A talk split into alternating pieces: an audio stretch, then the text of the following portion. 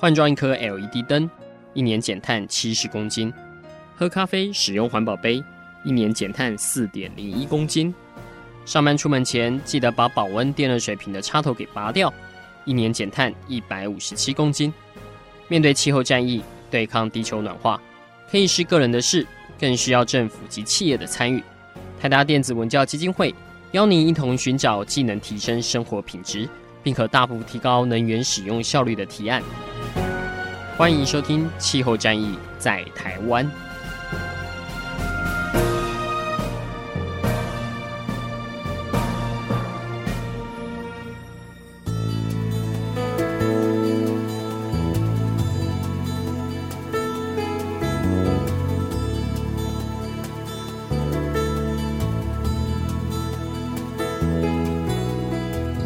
欢迎收听《气候战役在台湾》，我是主持人台达电子文教基金会的执行长张扬前阿甘。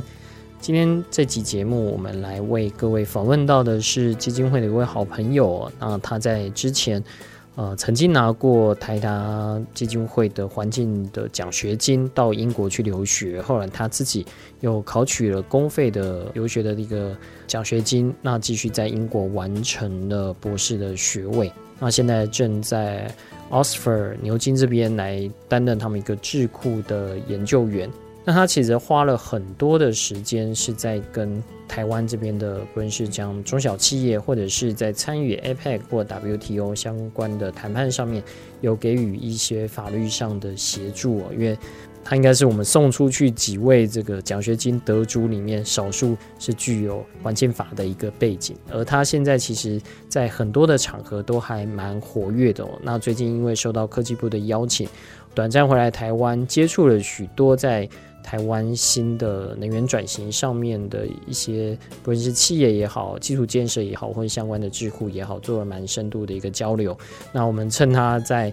参访这段期间的一个空档哦，特别就邀请他来气候战役在台湾来跟听众朋友聊一聊，他在这几年从之前曾经在环保署服务过，从一个公部门呃法务的一个角色，那后来到英国去学，一开始是学。跟环境犯罪相关的，那后来又跟这种呃国际的绿色贸易可能有点关系，那甚至是在电力自由化等等，那还有他在五月的时候也去参与了国际能源总署 IEA 所举办的能效营哦，那基金会我们去年也曾经有派员参与过，所以呃许许多多的这些议题其实都跟基金会我们所关注的议题是。呃，很相近的，所以我们在这一集的节目里就来跟宗翰来聊聊他最近在忙什么，而他所忙的这些议题，对于或许在台湾，如果我们关注在不论是在绿色的贸易上面，或者是在相关未来在环境法的呃，在绿色贸易上面的一些走向，可以带来怎么样的一些启发？首先，我们是不是先请宗翰跟听众朋友打声招呼？嗯，谢谢。呃。阿刚好，呃，各位 IC 之音的听众朋友，大家好，我是杨宗翰，呃，我目前是英国牛津大学能源研究所的研究员，那我同时也是我们台湾经济部中小企业处的荣誉律师。是，呃，我记得我刚开始接触到宗翰的时候，那时候你在环保署，对不对？呃，是 对，然后那后来就有这样的一个机会，那也很高兴基金会能够参与啊，因为毕竟。对我们来说，能够跟这些很好的人才合作，然后一起到英国，然后去学习他们最新的这些，呃，不论是新的方法学，或者是相关的这些案例，都希望能够对台湾能够有一些呃新的帮助哦。你自己从公务的体系这边，然后本身也具有律师资格，那到了英国这边，不论是硕士或者是博士哦，就是在学相关环境法的。你那时候主要侧重的重点是在哪一边，或者说？你在里面做的一些能源研究，你自己最有兴趣，或者是觉得实际上对你未来的枝芽，或者说对台湾或许未来会有帮助的，大概是在哪几块？是我一开始第一次去剑桥读硕士的时候，因为那时候只有一年的时间，然后呃，除了上课之外，必须写一个大概一万字英文的论文。那时候我当时呃写的题目是有关于这个企业和那个重大的污染。和环境犯罪的问题，因为我是受比较传统法学训练，所以那时候我就想说，是不是用呃处罚或刑法的方式，能够去遏阻这种严重的污染或者是企业环境的严重的犯罪。然后，因为那个时候我们在台湾环保署遇到一些问题，像是很严重的废弃物的犯罪，嗯哼，然后或者是我们俗称的那种山老鼠的犯罪，就是环境犯罪。然后我们是想说去研究一下，呃，英国或者是欧盟在这方面针对这种严重的环境犯罪的执法和这种立法方面，是不是有一些值得我们台湾学习的地方？那我经过那一个硕士阶段的研究之后，我写了一篇论文。可是我我发现，光是用这种法律或者是刑罚的手段去处理呃复杂的环境或气候的议题，其实它是有很大的限制的。嗯哼。所以我是在在博士的阶段呢，我就开始呃，因为也换了一个新的指导老师，在剑桥大学。那这位指导老师，他是他的主要的研究领域是国际经贸体系跟这个国际环境体系的交错，嗯哼，所以他看的面向就不是偏重于单一的像刑法或是什么行政管制，他对于环境的议题，他是从一个比较广的角度去看，比方他会看说，怎么样利用国际贸易或者是跨国的投资这些资金。呃，在正面能够促进环境的发展，这环境的保护，或者是呃绿色的有利于环境的一些发展。那在负面的话，他也会看说，哎，比方说跨国投资和国际贸易跟环境保护的价值之间有什么样的冲突？所以我在博士阶段，在他指导之下，我就开始从一个比较宽广，然后比较跨领域的角度去撰写我的博士论文。嗯哼，您这次去的呃。就在今年，前你有参加国际能源署 IEA 的这个训练营，能源效率这个训练营。那之前，呃，台达基金会其实我们也有派员过去哦。那呃，今年您过去整个的训练营，它比较着重的跟我们去年派的呃同仁过去其实不太一样。所以我们现在蛮好奇说，呃，在您本身的研究属性，跟您进到 IEA。去学呃相关的，它这个人效营里面有没有哪一些是你觉得很特别的？过去您在剑桥，或是后来去在牛津这边比较不一样的呃这个切入点？因为过去基金会我们派的人过去哦，可能比较是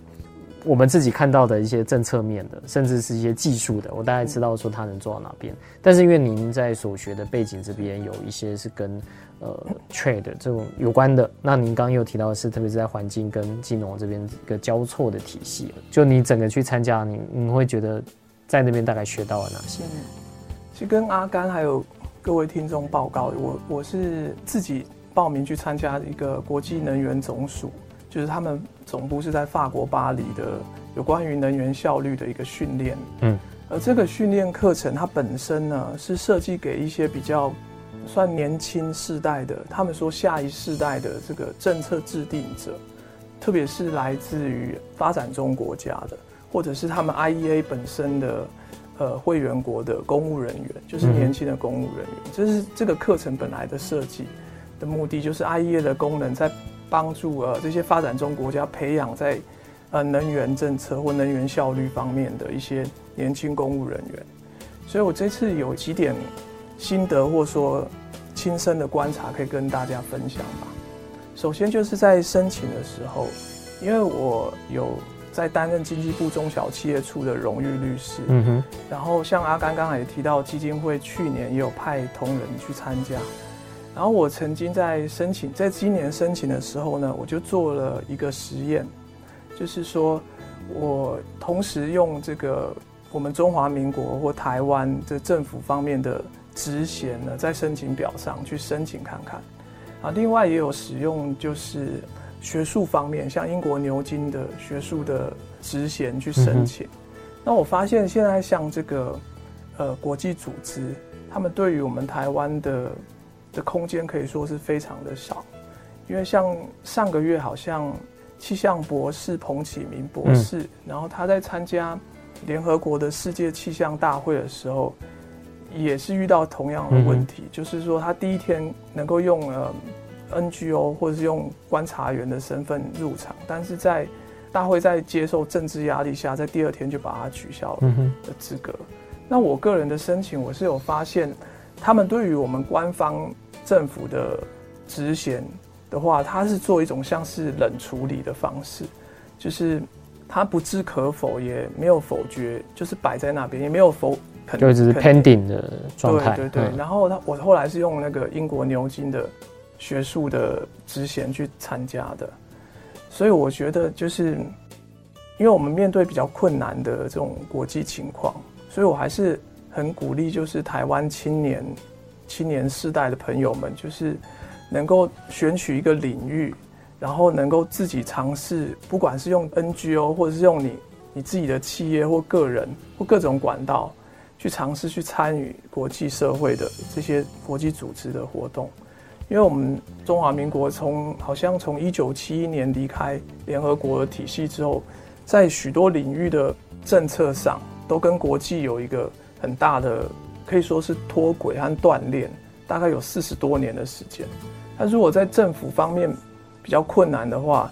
我觉得可能我们每一个人就是要用个人的力量去。做这些参与，然后把国际上最新的趋势和资讯一点一滴的慢慢的带回来台湾，然后让台湾的政策也能够跟国际接轨。嗯哼，钟汉刚刚还提到有好几点哦。那现在我们休息一下，回到气候战役在台湾，我们继续来跟钟汉聊一下这次呃到 IEA 做的这个能效营，跟去年我们是宜兰这边去的能效营有学到哪些不一样的东西？又过了一年，在 IEA 整体的一个。呃，能源效率这个训练上，他们又特别着重在哪些方面？先让我们休息一下，稍待再回到节目当中。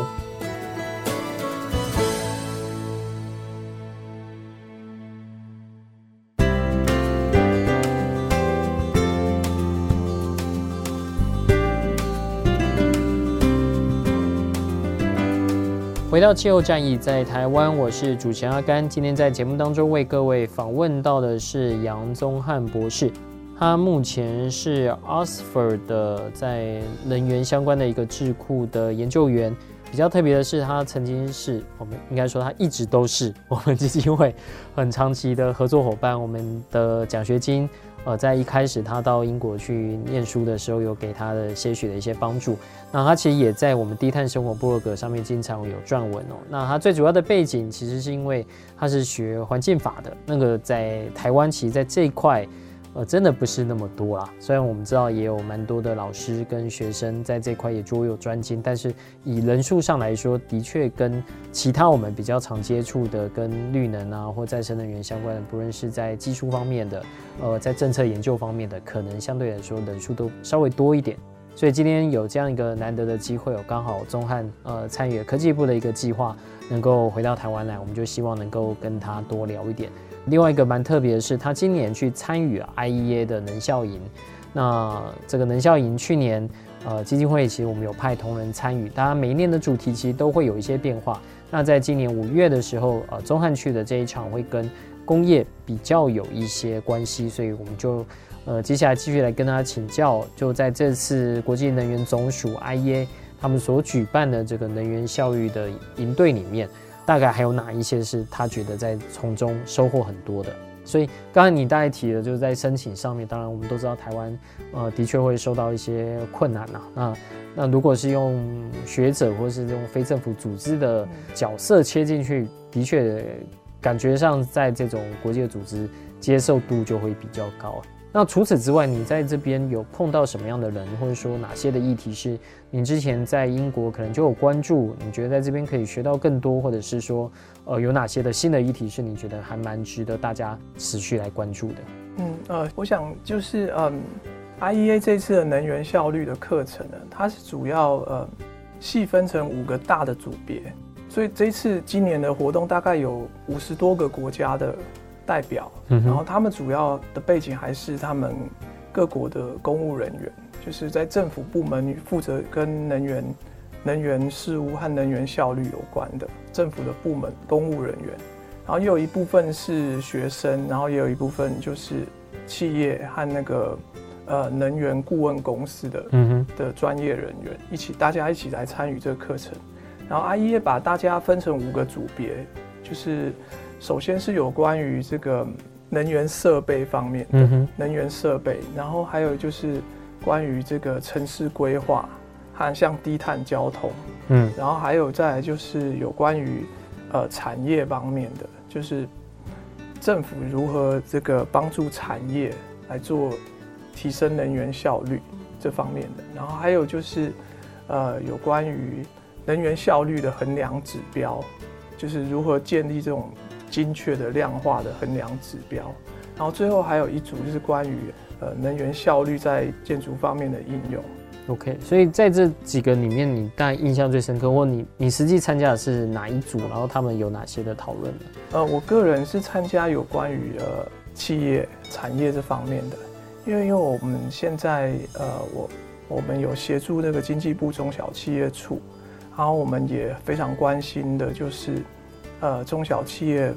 方面的能源效率的问题，嗯、如何协助中小企业提升他们在啊营运活动上的在能源效率的议题？然后中目前中小企业处已经，我们台湾的中小企业处已经提出非常多的一些的方案，然后也也推动上有一些成效。那我们这次去呃国际能源总署是想要了解说，在目前在国际趋势上，或者是世界。各先进国家，他们的政府是呃如何协助他们的，不管是大型的企业还是呃中小企业，在改进能源效率上有有哪些新的一些作为？嗯哼。然后课程的主要的内容也是环绕这个主题，然后中间还有一天我们是去呃位于法国巴黎的 GE，也就是中文是翻成奇异电子。嗯他们本身在运作上是如何提升能源效率啊，以及他们是在开发哪些新的能源效率的市场，或提供消费者哪些新的服务？嗯，这样。我印象中，IEA 办这样的营队，它其实不是告诉你答案。他通常是去诱导你，因为有四十几国的代表共同在里面，每一个国家会有每个国家不同在地的这些 solution，所以呃，特别是您希望您可能过去有帮过中小企业处做过这些辅导，你觉得在这里面有哪一些可能是其他国家的案例，或是 IEA 所引导的这些案例，是或许是可以拿来台湾这边来去做一个试用的？是，我觉得在 IEA 他们上课的特色。也就是如主持人所说的，就是采用这种团体讨论的方式，大家可能就一个政策的实际案例呢，然后就是与来自不同国家、不同文化背景的人进行团体的合作、团体的讨论，这样。那那 IEA 的官员或者说他们请的老师呢，就是做一个像带领的角色这样子。然后，之所以我们非常鼓励这个。像是来自台湾的青年朋友也可以考虑参加这一类的活动，是因为在这样的环境下，我们有机会跟不同国家的人员或不同专业领域的人员来一起做一个学习和讨论。那你你有可能会面对到很多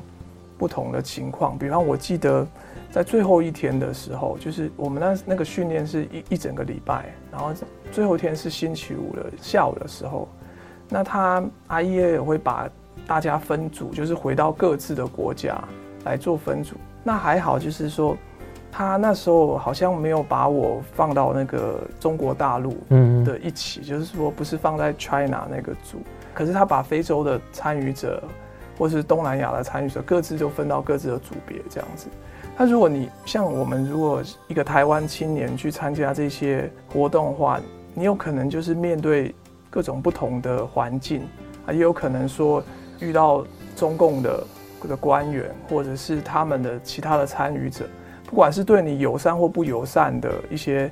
行为，那你可以训练自己的胆识，或者是因应的一些反应。那我觉得这个对于台湾的青年朋友来说是很宝贵的经验，就是说如何在这些场合，能够跟这些人交流，然后一起合作，然后讨论能源效率的议题，但是又不失我们的。可以说是礼貌，或者是一种尊重，或者是一种保持友善和友情的方式。嗯，但是是我觉得很鼓励台湾的青年朋友有机会可以尝试用个人的方式去参加。嗯，所以在能源效率上面，呃，IEA 在这样的一个营队里面，它大概有哪一些的方法学可能是呃全球比较适用的？它有一开始去做这样的 announce。我这边过去啊，大概查到相关的一些文献哦，比如说它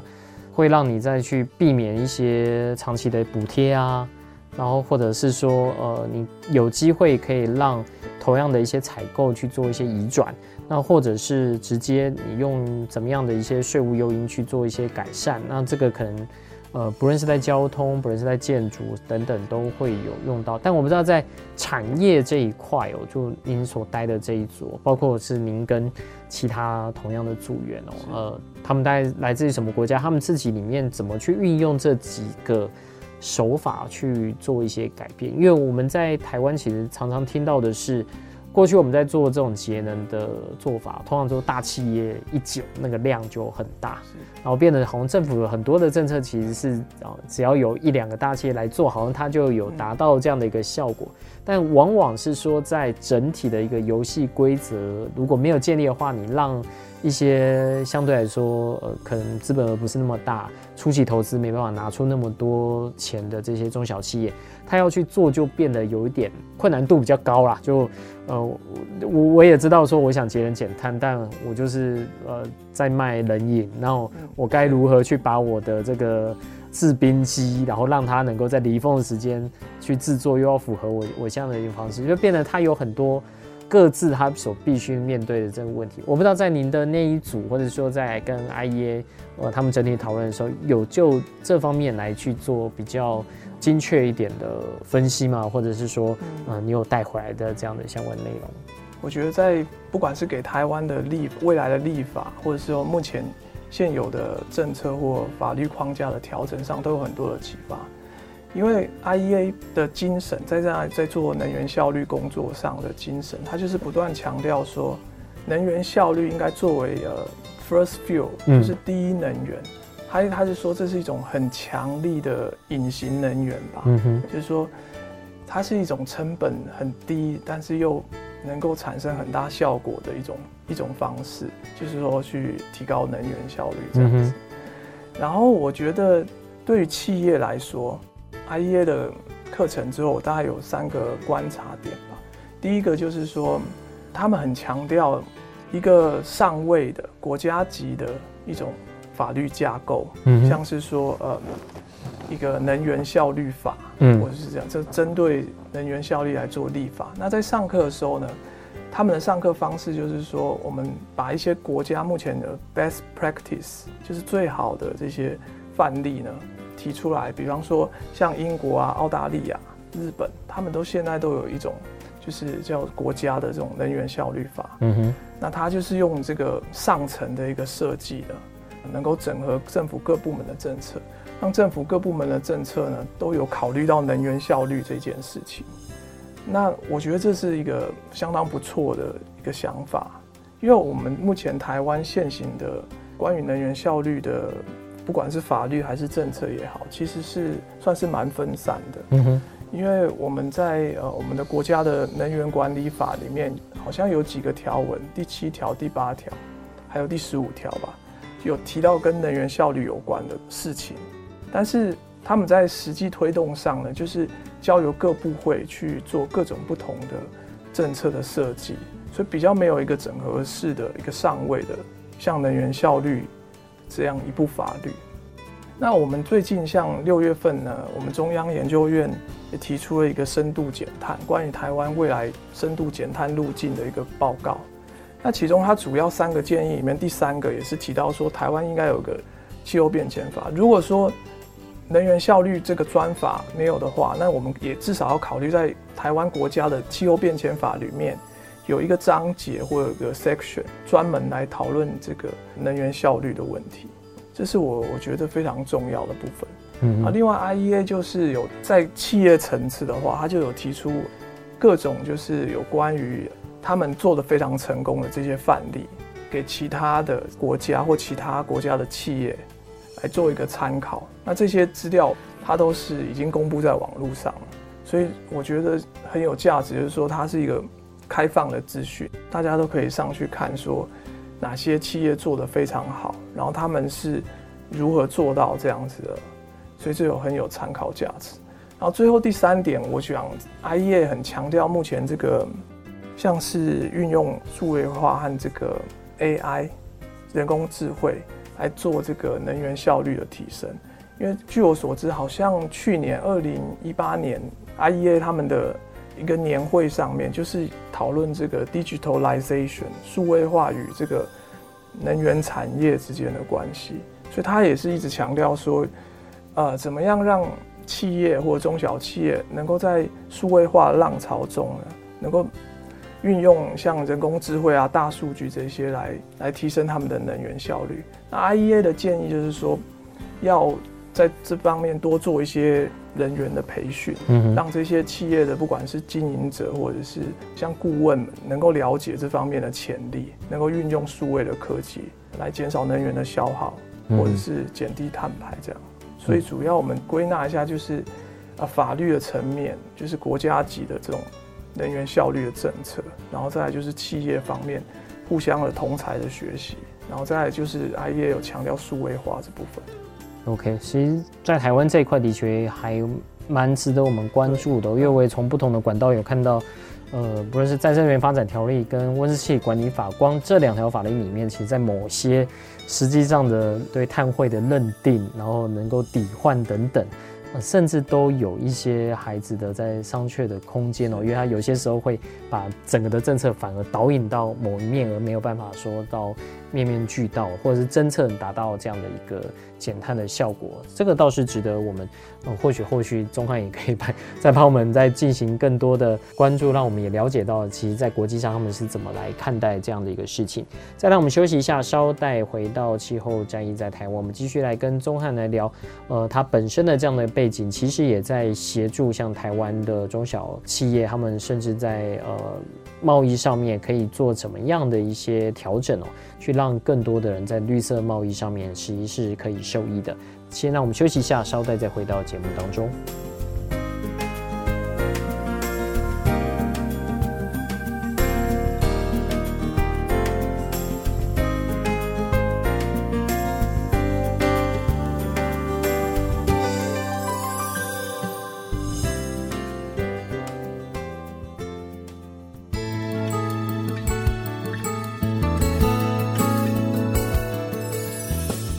回到气候战役在台湾，我是主持人台达电子文教基金会的阿甘。今天在节目当中为各位访问到的是杨宗翰博士。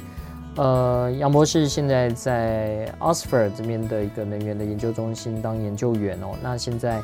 有些时候可以帮台湾的一些企业在做这些绿色贸易的，呃，给予一些意见的提供啊。他现在也是经济部外部的一个荣誉律师哦，来帮。台湾的中小企业绿化发展上面来去给予一些建议，那呃也跟现在 APEC 其实在积极推广像绿色的中小企业永续发展等等的，然后它都可以有一些协助。不过呃，我们当然讨论的是一个律师的角色啦，因为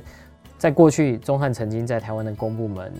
工作过，那。呃，后来有机会在英国陆续取得了硕士跟博士学位，那他所学的这一块又跟呃商业贸易是蛮相关的。可是，在国际上，我们现在看到，其实，在气候变迁上面有许多的这些诉讼哦，大家可能会觉得好像大快人心啊，就是说你为了你一个什么样的损失，你去告了一家公司，可能希望能够达成一些改变。但除此之外，呃，到底这样的诉讼有没有带来最终的一些改变，以及究竟除了这这样的一个方式之外，还有没有哪些的可能性哦？我想钟汉在刚才不论是参与 IEA 的这个能效应，或是他实际在英国做的这些研究，或许可以给我们呃其他不同的面向来去做一个讨论哦。所以在这一段，我们就来跟钟汉来大概聊一聊啊。你觉得说，呃，以这种环境律师的角色，因为我记得您一开始到英国去学硕士的时候，那时候是以环境犯罪对。这样的一个 角色比较多，但现在你走到了一个在博士的论文说，或是您现在所做的角色，其实比较多是在贸易上面，我们可以给予这些中小企业一些法律上的一些，比如说建议也好、参考也好等等的。你觉得这中间的角色的转换上，你会自己怎么去看待？或您认为说，呃，其实在，或许在台湾，或在我们面对气候变迁，其实有蛮多以法律人的角色，我们可以有什么样的一些新的角度投注在这里面？除了我们传统看到这种以诉讼的方式进行以外，如果我们谈到有关于就是法律人，或者是说律师与气候变迁的关系，然后我觉得传统上我们可以把这种可以分成两个角度来看。一种我我会说比较像是，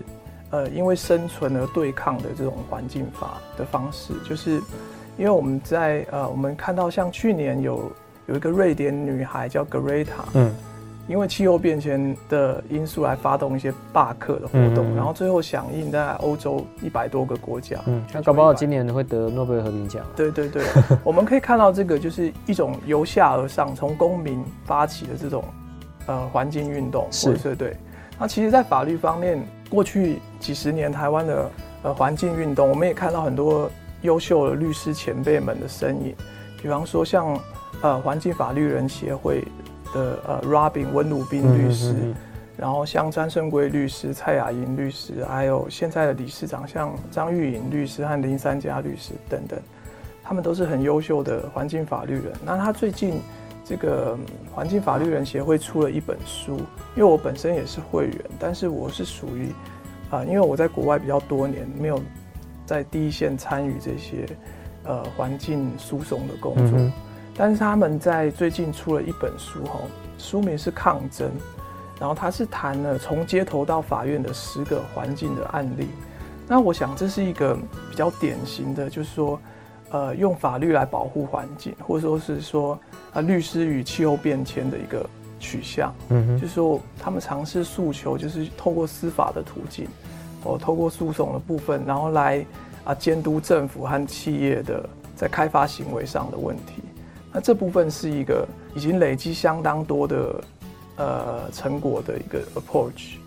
那不过这个方式呢，我是觉得。因为它是一种比较对抗式的方式，嗯哼，就是说，诉讼可能要得到一个成果，必须要花费蛮长的时间，它有时候它的判决的结果也不一定是尽如人意这样子。比方说我我我可以想到，就是最早一在台湾有一件呃跟气候变迁有关的诉讼，可能要溯及到大概民国九十七年，也就是二零零八年，有一个台北高等行政法院。嗯，数字一一七零号一个判决是谈这个湖山水库的开发案。那那时候环境律师就有主张，大概在政府在环评的过程中呢，并没有考虑到这个温室气体减量和气候变迁的气候变迁的冲击，作为一个诉讼的呃其中一个攻防的理由啊。但很可惜，好像在这个案件中。好像法院并没有实质的去审理这个有关于气候变迁这方面的主张，所以在这经过这十年的时间呢，我觉得法院在因应气候变迁的能力上是越来越有进步，但是这个成果是缓慢的。嗯哼，因为目前大概在国际上，如果是撇开台湾之外，在国际上有关于气候变迁的诉讼，目前累积大概有一千到两千件。那其实这持续都还在发展当中。那因为我个人最早是在行政院环保署担任呃政府的法制人员。那我记得我们在在我第一天上班的时候，我长官就带我们去呃环评大会的现场开会。那时候我还坐在后面帮他呃准备资料、递送资料。那当时就有许多的环保人士在现场抗议。那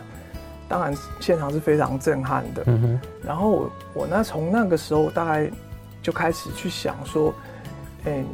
有没有一些能够大家可以坐下来谈，或者说一种比较合作或者是创新的方式，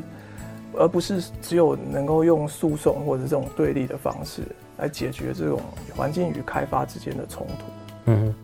所以，当您在英国，其实像你呃跟着老师，他在这方面，他是希望用一些比较不一样的观点来做这一块，甚至在伤害还没有发生之前，呃，是不是可以是尝试让这样的观点也好、看法也好，就进到每一个跟在商业上面或者在商业律师上面可能可以采取的一些方式。对，因为呃，我在英国剑桥读博士的时候，呃，我们指导老师他本身也是一位国际的商务律师。那他研究的主题是有关于国际仲裁里面，国际呃投资商务仲裁里面，法官是怎么运用环境的法律的？就是他当这个投资案件或者仲裁是牵涉到环境污染的时候，那作为这些商业的仲裁员，他们是怎么运用环境法的？嗯，所以他的研究领域是在经济、国际经济法和国际环境法之间的交错。那他一直给我们的一个启发。很重要的启发。如果说在剑桥学到最重要的一点，就是说，他认为说要把环境保护这个价值呢，当做一种观点，嗯，就是说我们带着这样的观点呢，能够走进比方商业的场合、产业的场合，或者是呃开发的场合。所以他不觉得环境法是一个应该是分支，国际法分支，是一种流动的概念，嗯，就是说你你变成是一个。呃，了解环境法的法律人，但是你可能也是一个商业律师，所以在他这种脉络下，我我觉得对我们一般的律师来说非常有启示，因为据我们所知，在统计上来说，可能百分之九十绝大多数的律师，他们还是呃在一般在民间职业的商业律师，或是在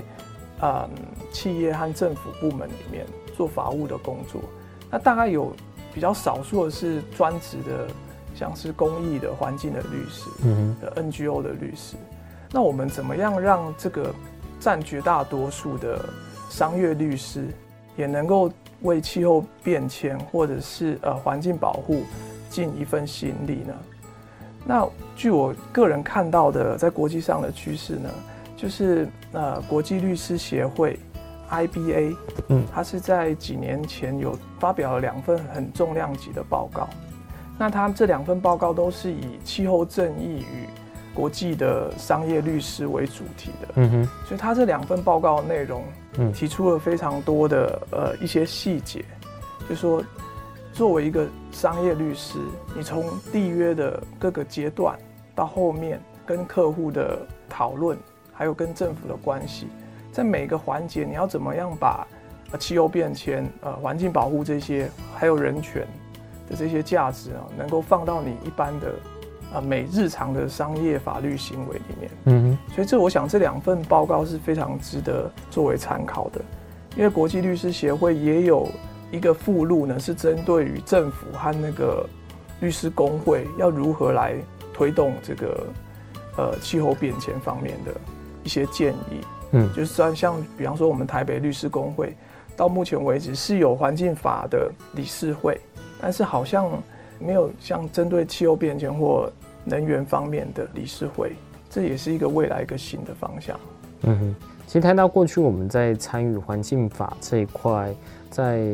跟不同老师一起都会保持一定的关系，然后再做请益啊。我们也希望说在呃法制上面哦，呃除了说是以一个单纯的这个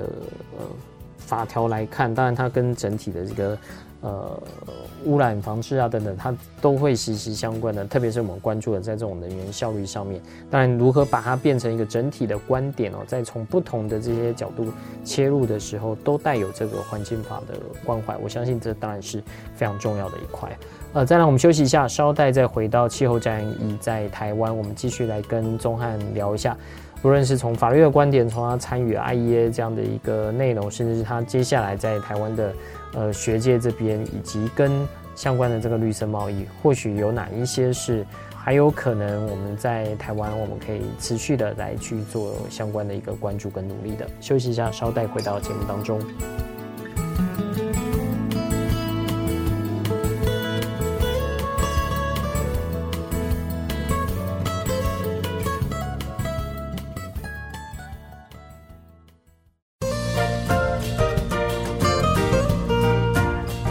回到气候战役在台湾，我是主持人阿甘。今天在节目当中为各位访问到的是我们之前的奖学金得主杨宗翰杨博士，但他现在其实在呃国内外都渐渐的，不论是在相关的一个研究都。呃，越来越多人知道这个名字，那他也在台湾的不论是 WTO 或 APEC 谈判上面啊，其实有给予一些相关的在绿色贸易上面的协助。那他本身的研究也都跟这些有关。最后一段，我们就来跟钟汉来聊一下，就是在 WTO 跟 APEC 这边，这边似乎台湾在这上面有一些跟能源相关的贸易，算是相关的讨论啊，但。如果有些是呃目前还不能对外公开的，当然我们今天节目中不会逼你去评论这个相关的案例，但你大家都 overall 来看说，不论是 APEC 或 WTO，他们在看这种跟能源相关的贸易争端，他们大概会有怎么样的一些长期的趋势跟一个脉络，甚至到未来哦，我相信电力自由化对台湾来说是像电力法通过是必然会走一个道路。那未来它又会朝向一个怎么样的光景？那这个对我现在对台湾的听众朋友，对节目的听众朋友来说，一定是相当关注。虽然现在好像还没有感觉得到，但假设十年内，呃，真的一切都按照我们所规划这样，它会带来怎么样的一个改变？那这部分又会跟呃，比如说在法规的设计上啊，在相关的这些制度的设计上有哪些的改变？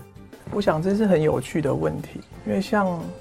我们刚才谈到那个国际能源总署的部分，就是我们台湾在国际组织上的参与是非常困难的，这是大家都知道的事实。那我想，因为我们台湾目前在国际参与上剩下两个主要的平台，就是亚太经合会 （APEC） 和世界贸易组织 （WTO）。那我个人目前在进行的研究，就是在这两个国际参与的平台上。其中有关于呃气候变迁和能源以及环境保护相关的议题，因为为什么要这样子呃做这方面的研究呢？就是因为我呃我的研究主要的论点就是说，我觉得台湾应该要特别善用这两个平台，或许他们过去是着重在呃传统的经贸或经济合作的议题上。但是我觉得我们越来越要强调，就是因为在随着这个时代的变迁，像有许多啊公共政策议题，像气候变迁、能源、公共卫生、人权和劳工，甚至劳工的议题，都越来越多在这两个平台上进行讨论，或者说像科技的发展啊、数位化，还有中小企业的发展，现在都是这些论坛上最重要的几个议题。那由于我们台湾在国际空间上有很大的限制，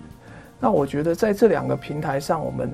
应该投入更多的资源和关注，在其他除了传统经贸议题外的领域，因为在这些平台上，我们才有机会能够进到会议室里面跟人家坐下来谈，或者是能够见到像来自其他国际组织，比方联合国或其他国家的代表，能够进行多边和双边的谈判。或者是一些交流这样，所以我觉得，呃，APEC 和 WTO 除了传统的经贸的合作的价值之外，我们台湾应该要更善用这两个平台，在进行其他领域的国际参与。那这是我呃目前在研究的，像比方说在 APEC 平台里面啊，怎么推动呃能源的国际合作，嗯哼，或者是说怎么这样在 APEC 区域里面，亚太整个区域里面进行这个。整个区域的减碳啊，或者是再生能源的发展，或者是在 WTO 的谈判里面，呃，怎么降低这个关税或非关税的障碍，能够呃加速我们台湾的像绿色的或节能的这些产品的出口？啊，这是我们目前非常关心的两个议题。嗯，那因为您过去也有写过，应该有进行过相关电力自由化的一个研究，那我们也知道说这个的冲击在台湾，呃，相信。未来六到九年之内可能会有一个蛮大的变化，你自己是怎么去看接下来台湾这边做的一些改变，或是您之前有做过一些研究，或是相关的这个案例，同样也可以给我们一些分享的。因为呃，我在博士的中后期的部分，刚好因为机缘的关系，呃，跟了剑桥大学商学院一位 Michael Pollitt 教授。一起合作研究这个有关于电力市场自由化的课题。嗯哼，那 Michael 老师他本身是从九零年代英国在柴契尔夫人政府推动了自由化、私有化的浪潮下，他就开始关注能源部门的这个自由化和市场化的议题。啊，也作为他博士论文的课题。那他可以说是在这个领域已经进行了接近二三十年的研究。那他研究过非常多的国家的自由化的电力市场自由化的模式。那我们最近我们合作在在写书和写研究的是有关于中国大陆的九号文的电力市场自由化的改革进程。那我们因为这个研究计划的关系，去了许多中国大陆的主要城市，像北京、上海。广州、深圳、香港、呃，昆明、福建、福州，因为中国大陆的推行方式，它是从中央到地方，它地方有许多新的关于能源市场自由化的一些试点，嗯，他们叫做试点，就是说他们是推动速度相当快。那我们的研究除了关注它整个全貌之外，也关注他们，比方在一些很很先进的试点，像广州试点上的一些发展。那他们在广州试点上，除了推动呃能源市场的自由化之外，也同时做这个低碳化与数位化的部分。比方说，他们目前广州碳交易所与与他们广州电力市场也做一个结合。嗯哼。那我们在我们的近期的研究报告都已经发表了。那回到台湾的部分呢？台湾在二零一七年初的时候，我们修改了电业法的条文。那在政策走向在确定，就是在六到九年的时间内呢，要做拆分台电的动作，然后另外就是同时推动电力市场自由化的一些设计。那我们的做法是采取比较稳健的，就是由呃绿电先行的一种方式来进行。因为我们之前在做了许多中国大陆的研究，那在英国驻北京大使馆的协助下，也都翻译成中文了。所以我们的文章在网络上也有些台湾或中文世界的读者有看到。那在去年的时候，台湾电力公司和工研院的长官和同仁呢，也有来呃英国剑桥，就是与我们交流这方面的呃关于电力市场自由化的问题。那我们目前剑桥的团队也在密切跟协助台湾这方面进行了电力市场自由化的整体的设计。嗯，所以可以透露一下未来会长怎样吗？因为我们现在，因为这是一个算是国家非常重要的一个政策，那我们从台电或政府的立场来看的话，是宁愿稳健而绝对不能出错的。是，是，对，所以他们在呃都在非常仔细的规划当中。那就我们的台电他们想要参考的国际经验来说呢，因为在国际电力市场的。自由化的模式中比较有名的，就像是美国的 PJM，嗯，然后还有就是比较老牌，像英国的电力市场模式。那我们目前参考的是说要，要要做一套比较能够简单可行的方式，可能是朝向英国这方面，所以在跟剑桥这方面有一些合作。嗯哼，对啊，我们最近在 Twitter 上就看到有一张图是，应该是英国这二十年来的电厂。的一个消长，你会看到那个蓝煤电厂越来越小，然后再生能源电厂做区外，这个绝对不是只是说呃技术的一个革新，一定跟它政策的甚至是市场上的引导，绝对是有扮演关键上的一个作用。我们也希望说，假设的确在台湾在电业法这个实际上有带来这些改变的话，或许在台湾我们同样也能造成这些的改变，至少让我们在整体的二氧化碳排放上不至于继续的一个恶化。呃，今天非常谢谢钟汉来到节目当中，其实我们分享了蛮多不同的主题哦。那因为钟汉，因为他能够难得回来一次台湾啊，那我们就把握机会，能问的大概都问了啊。从电力资源化，从 IEA，那一直到他自己对于律师这样的一个角色，在环境上可以有哪些的贡献？我们也希望有机会呃继续来跟中华来做些讨论哦。毕竟在台湾，呃，我们要利用环境法的这样的一个方式，不论他是。作为一个观点也好，或者是呃，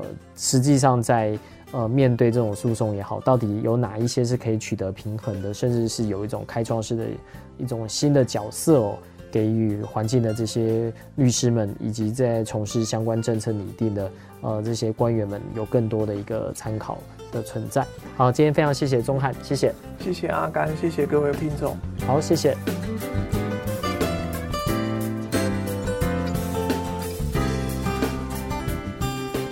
以上节目由台达电子文教基金会独家赞助播出。台达电子文教基金会邀您一起环保节能爱地球。